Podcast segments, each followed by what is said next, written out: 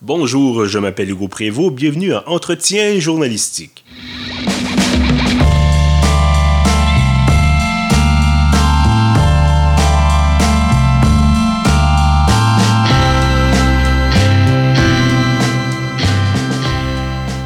Bienvenue donc à ce 34e épisode de notre série de rencontres avec des journalistes d'ici et d'ailleurs. Aujourd'hui, euh, édition un peu spéciale. Bon, je ne sais pas si vous vous rappelez de l'épisode avec euh, notre invité Tracy Lindemann, qui euh, donc était anglophone. Euh, cette fois-ci, encore une fois, mon invité parle donc dans la langue de Shakespeare et je vais donc euh, tel un bon Canadien. Je vais donc changer dans l'autre langue officielle. Alors, euh, today we're receiving Robert Hitz. Hello, Robert. Hi, thanks for having me. Thanks for being there. Uh, Robert, you are uh, mostly, I think, a freelance journalist. Yes. Is that right? Yeah, that's that's right. Uh, And you're also a columnist for uh, Loonie Politics. that's correct. Every two weeks. and so we're going to talk about both of your uh, your jobs. Yeah. You also contributed to, I think, Canadaland and also Maisonneuve magazine. Yes, uh, both of those. I was briefly. I was the interim editor for Canadaland and write there still occasionally, and uh, just wrote my big first uh, long form piece for Maison Maisonneuve. And you also did a stint, I think, at Canadian Press uh, No. a few years ago. It was uh, Postmedia actually, Postmedia, but uh, back when they ran their own newswire, I. Uh, Oh I yeah, there. that's right. Okay, sorry. Um, and yeah, tell us uh, a bit more about your background because you uh, you went to a bunch of different places. Yeah, well, I mean, if you want me to go way far back, uh, originally I was going to be a mining engineer, um, but partway through a sort of uh, time with too many spreadsheets, I uh, I decided that I'd rather do something else, and I ended up um, switching to journalism. And I was lucky enough that right out of um, I did a two-year college program in Ontario, and our co-op uh, happened to be at the same time as the 2011 election. So I kind of lucked out in that I was I was there for my four weeks or whatever it was, and offered on offered to stay on for an extra I think it was two weeks to to see out the election, and right after that I started you know getting shifts as an overnight worker, and mm-hmm. then that turned into a full time thing until they laid me off, and then so it goes. Yeah, I think about being laid off is a harsh reality, but a reality that's known to many journalists today. It's a bit of a maybe the darker side of journalism. Yeah, it can be darker. I mean, it, it wasn't so dark that I, I did end up going back to the company uh, after, a, I guess, a summer sabbatical, a forced summer sabbatical. But um, uh, yeah, but it, it happens, and I was, uh, I guess, fortunate to get it out of the way early. And what was the uh, maybe the thing that convinced you to uh, stay in journalism? Because, like you said, you've you've been uh, laid off, and so was there a reflection process, uh, thinking process that you you thought you you told yourself, oh, it's. It's, it's been a bit difficult maybe but yeah it's still fun it's still interesting and i'll give it another go Yeah, essentially. It, I mean, I had sort of going back to the the mining thing. I had given up on this thing that I thought I wanted to do out of high school, and I I went and I found something that I really wanted to do, and um, it seemed silly to give up on it then. And I mean, not to be you know too up my own butt, but I was kind of good at it, so it it it was only a few months off, and my former boss had moved to a different job within the company and said, "Hey, if you're interested in moving to Hamilton, come on out and do that." And so I said, "Sure, let's let's do it." And in in between, in that sort of little sabbatical, I had done a bit of freelance writing for um, a new startup that no longer exists, Open File, and so I I kind of kept a toe in. It wasn't enough to you know be full time work, but it was it was something I was still interested in, and you know I'd put I I'd put myself into this position where I I wanted to do this and I gave up on another thing and to, to give up on this just because you know I was laid off like half the industry had you know gone through it one time or another seemed seemed silly. I see. And like you said at the beginning of the interview, you you work at Postmedia for a bit, and then you went on to uh, freelancing. How do you, besides being laid off, of course, but uh, I mean, how do you go from mainstream media to freelancing? Well, it um, it, the easy answer is is I was working in Hamilton at this Postmedia job, and my wife uh, well, my now wife, she was my girlfriend at that point. Um, she got a job here in Montreal, and uh, she said, you know, you're not really enjoying what you're doing there. I was a copy editor at a. Mm-hmm. We put together all the different newspapers, and it wasn't like a. It was sort of a middle tier sort of. You're just a cog in the machine sort of job, and she said, you know, you could you could really make a go at this, and you should just quit your job, come to Montreal, and give it a try. And I did. And it seems to have worked. Yeah, it, it, it didn't it didn't work at first. Like Yeah. it took a while to to sort of get set up to to know how to pitch stories, Mm-hmm. how to sort of deal with being rejected, Yeah. um, and to sort of just make those connections that are necessary to you know have your own job essentially. But it's uh, with a bit of patience, it it it, it worked out. And how about Loonie Politics? Was there uh, someone from there that approached you, or It was yeah. One one of the other columnists uh, had had said to me, "Hey, there's they're they're looking for other people. If you're interested, um, send an email to the editor who also happens to be named Robert." And I sent him an email. You know, we had a quick phone call, asked me what I wanted to, to sort of talk about generally, and said, "Okay, let's give it a try." And I've been doing that for goodness three, maybe four years now. and maybe for the uh, people listening who don't know Loonie Politics, could you maybe describe the the website or? Yeah, it's it it's essentially it's a, a daily news aggregator where um, a lot of what they do is they pull together headlines from other websites um, with a focus on politics. So if there's, it's basically a, a place you can can go, you can land on, and if you're interested in Canadian politics, you'll get a they, they do a morning and an afternoon and I think a small evening edition where they just pull a bunch of headlines of interest. And then they also have a stable of columnists myself and a bunch of others to, that essentially you know they, they think people are interested in reading and sort of add value beyond just you know collecting headlines. Uh, speaking of this uh, columnist job, um, I wanted to ask you about because I think uh, we've been we known each other for uh, I think a, a year or two now. Yes. uh, and there's something I, I, I've observed. Uh, mostly online. There seems that there seems to be two two Roberts.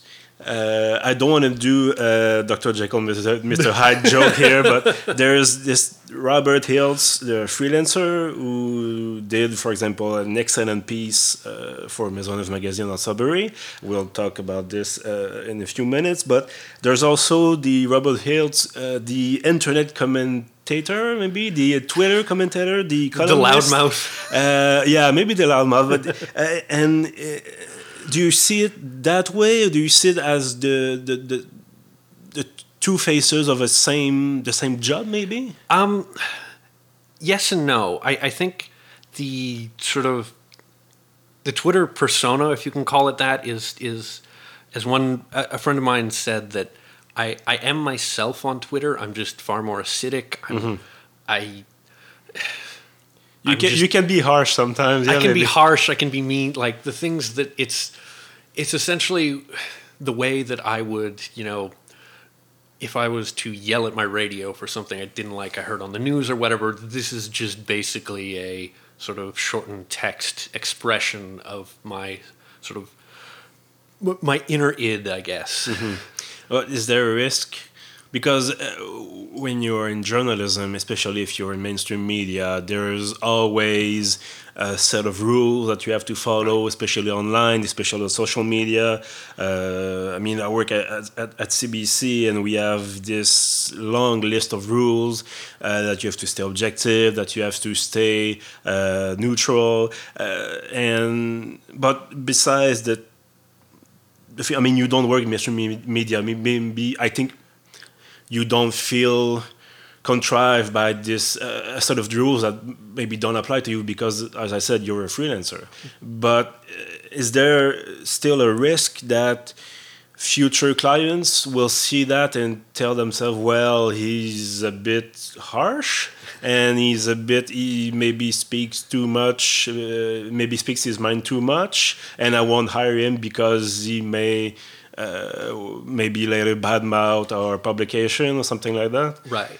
Um, I think to an extent there is a risk, and it's kind of a conscious choice I've made that, um, and I don't think this is anything that's like heroic or anything like that. But I, I, I just made the choice that you know this is sort of, I think, this is the voice I want to have. This is this is sort of what I think. You know a little harsher and meaner than I might put it in conversation here. Or I mean, really it's Twitter else. after all. You have to to be uh, to punch a little bit to uh, be noticed. Exactly, and so it was. It was kind of. It's kind of a choice I've made that, like, okay, well, this is sort of you know the the voice I want to project on Twitter, and it's what I'm going to do, and there may be consequences from that. Like, you know, if I, you know, walked into CBC or CTV or whatever, and for whatever reason was given a job, uh, my Twitter would probably change quite a bit. um, I mean, mine did. With if I could even get in the door at this point, who knows? Yeah. Um, but it was it's the sort of career that I've set out on and that I'm, you know, having and want to have essentially is one where my Twitter is it just this is what it is. Mm-hmm. If it's a problem, then maybe you know we're not well suited to work together. But at the same time, I've got this body of work that I think you know shows that I'm I'm more than just the loudmouth. Like it's it's, Yeah. it's a part of me, and like it's it's something that exists, but it's not sort of the whole picture. but still, when you Google your name, the, the first result will be your Twitter account. I think it is. It's that, or there's there's an archbishop somewhere in Canada. But did, did anyone ever told you, well, Robert, you're a bit, it's a bit too much? Uh, have you you, have you have you ever had any comment from a friend or a, boss or who told you that maybe you should turn it down a little bit? Um, I think an old boss at one point had said, you know, maybe it's a bit too much, but if it's what you want to do, and and I kind of, you know, I, I I understand that, and you know, occasionally I, I think of, actually, when I think of if I want to get off Twitter, this is never the reason why. It's always like it's just breaking my brain into little pieces.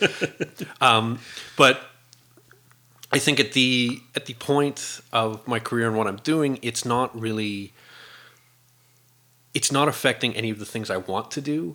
So it's not something I'm really looking at making big changes to. And do you have the impression when you see your, uh, not necessarily colleagues, but when you see other journalists staying right between the lines, uh, do you feel that uh, it's a facade because everybody has opinions? I mean, I, I understand, I mean, I think we both understand the need to stay mostly objective, mostly neutral, because you represent your employer online. But do you feel that it's we're putting our uh, I don't have the right word in English, but we're putting ourselves in a box voluntarily instead of being forced to to be. I, I think in some ways, yes. I think in some ways, people sort of, because of the demands of the job and the way, especially if you're doing any political journalism, politicians will play off that sort of thing and, in a way, weaponize it. Um, but we all do have biases and, and opinions and thoughts. And even when people are not sort of explicitly doing what I'm doing, which is kind of just being a dick. um, can we say dick on the podcast? I think we can. but e- e- even if they're not consciously doing that, they are. There are biases that show up in different ways in what they talk about in sort of the the wry read between the lines jokes they do. There's there's always a bit of that, and I mm-hmm. think there's there's a value in sort of just being more honest with with where you're coming from. I think I'm kind of of that sort of Gawker mentality, which is why I kind of fit well in with Canadaland in that sort of sense of you know putting yourself in that box is it's a fake box. It's it's a box that it's it's an illusion. It's a it's a game we're all playing sort of off each other to to make it seem like we are all you know the ideal Walter Cronkite or Yeah. whoever when in reality we we aren't. I want to take you back to uh, freelance journal- journalism. Sorry, um, is there a, a routine that you use to prepare for an article, for example? Is there a, a bunch of steps, a number of steps that you you have to take every time to uh, publish uh, an article at the end? Um, that depends on what it is. For example, the uh, the Maisonneuve piece we've kind of sort of mentioned a couple times. That started out a, a germ of an idea started out because I'd written another piece for um, it's CIM magazine. It's more of an industry focused. Um, it's it's the Canadian Institute of Mining and Metallurgy. Uh, I think there's also oil and gas in there, but I, they've got a longer name that isn't in the whole acronym. Anyways, I'd written a story about this smelter, just the upgrade parts in Sudbury, and sort of they they just completed this billion dollar project where they'd, you know, they're reducing um, sulfur dioxide emissions and a whole bunch of other things. And um, I was talking to a friend of mine who is the editor at Maisonneuve. Uh, I don't think she was the editor in chief then, but Selena Ross, and uh, something I had said she thought was interesting about that. And hey, do you think you could expand on that little idea? And then so from there, it kind of snowballed. I did. Uh, I kind of after a conversation I wrote in my notebook here, pages and pages of just like thoughts and kind of like a, a shell, and then I put that into a pitch, and then did a bunch of reporting, interviews, wrote a draft, and then kind of back and forth and and so on. Um, but if it's a, sometimes I'll just get a commission for a piece where it's like, hey, we've got this document or this news has happened today. Can you go do it? And then, sure, I'll make the three phone calls that are necessary. Yeah. I'll because I because I started working on a wire service, so I can write very quickly if I need to, and that's a skill not everyone sort of comes with. And um, when you start doing it that way, it's a totally different process. Like I, I won't write notes in my notebook first. I'll just kind of get into it. And do you think you'll stay, you keep on freelancing for uh, maybe another few years, or do you think that uh, there's a there's a moment where you tell yourself, okay, uh, maybe I'll try doing mainstream media again? I think if the right job came around, I would absolutely jump back into the mainstream media. I don't know if I could. I don't know if I'd want to uh, be a sort of daily grinding reporter again. Um, just because, I mean, part of the the way freelancing works is you you kind of get to follow around what you you want to do, and sort of some of the day to day stuff doesn't matter. Like I write a politics column every two weeks, so I have to understand what's mm-hmm. going on, but I don't have to sort of report out each sort of iteration of what happens every day. Whereas you know, if I if I went into just a daily job, I'd I'd have to do that again, and you know, I I don't want to say I kind of moved on from it, but I I don't know that interests me anymore. I mean, it can be harsh going back to uh, a nine to five schedule or having to pack a lunch or maybe something Right, my, like my my office is twelve or thirteen steps from my bed, kind of thing. yeah, you can stay in your PJs and work. I usually don't because I found early on that like I'd work from the couch or the kitchen table and you know I wouldn't really get dressed and I found that uh, actually very difficult to do work because you never really get in the sort of work mode or Yeah. whatever it is and it's also just uh, in some ways kind of a sad way to live plus I also have a dog and she needs to be walked in the morning and I Yeah. don't like walking around the neighborhood in you know my pajamas or whatever so it, it kind of yeah, you're not there yet. Maybe uh, Yeah, in a few years. we'll we'll see. You know, maybe I get you know really successful or just really you know give up and I guess either way it, it kind of works either yeah, way. Exactly.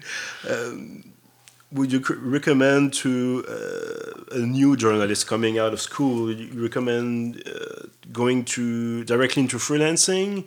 Maybe it's uh, even if it's a bit harder to, uh, like you said before, uh, have the right contacts, uh, know the right persons, and and have maybe be able to to suc- successfully pitch uh, a topic, but or instead maybe uh, you tell them, well, do a few years in the mainstream media, the the radio station, TV station, or uh, daily paper, and then move on to when you have the experience and the uh, the knowledge, maybe then move on to freelancing.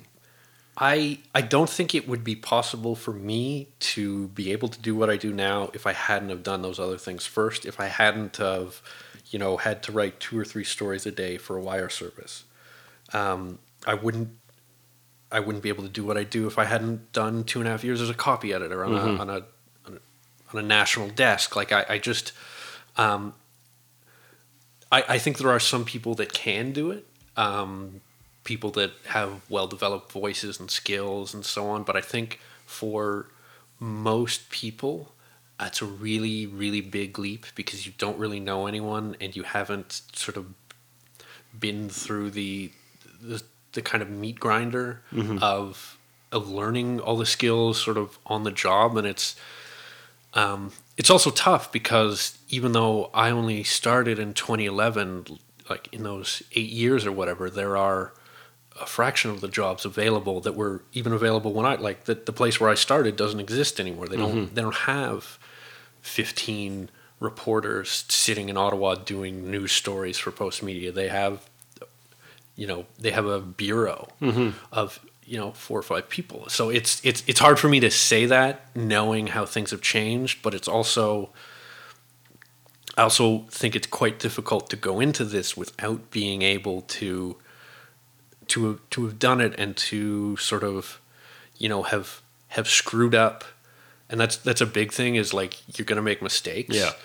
And making mistakes as part of an institution is a lot easier to recover from because you have people that are going to catch those mistakes people that are going to be able to kind of help keep your credibility than if if you make those mistakes as a freelancer and i think we've seen this over the years with a number of different sort of incidents where publications won't necessarily stand by a freelancer in the way they would stand by someone on staff because it's it's just the easy way out. Uh, maybe one last question. We talked about your uh, Twitter persona. Uh, yeah. Would you like to uh, comment a bit on the uh, current federal election? oh. I mean, isn't enough that I have to write about it every two weeks?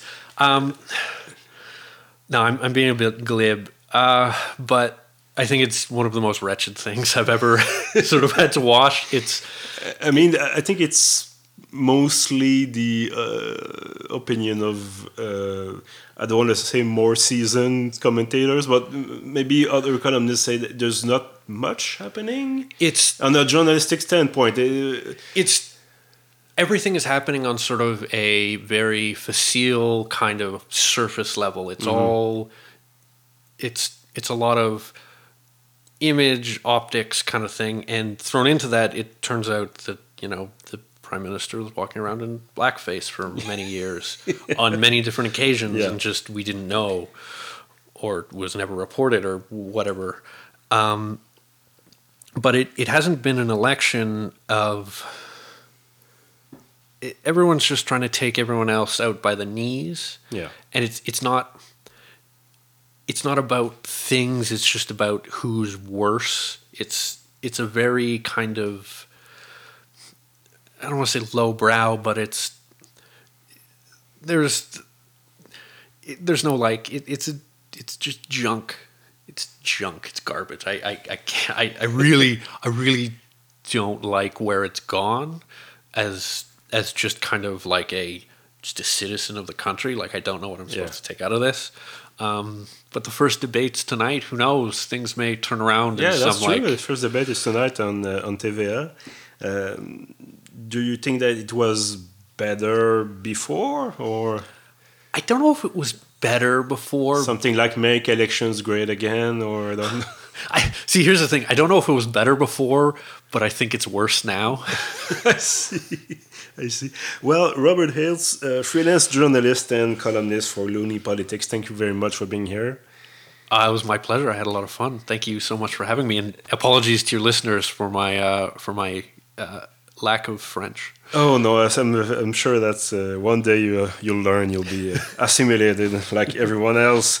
Euh, pour ceux qui nous écoutent, évidemment, merci d'avoir été là également. Euh, vous pouvez bien sûr retrouver tous nos épisodes sur pief.ca, sur SoundCloud et sur iTunes. À bientôt.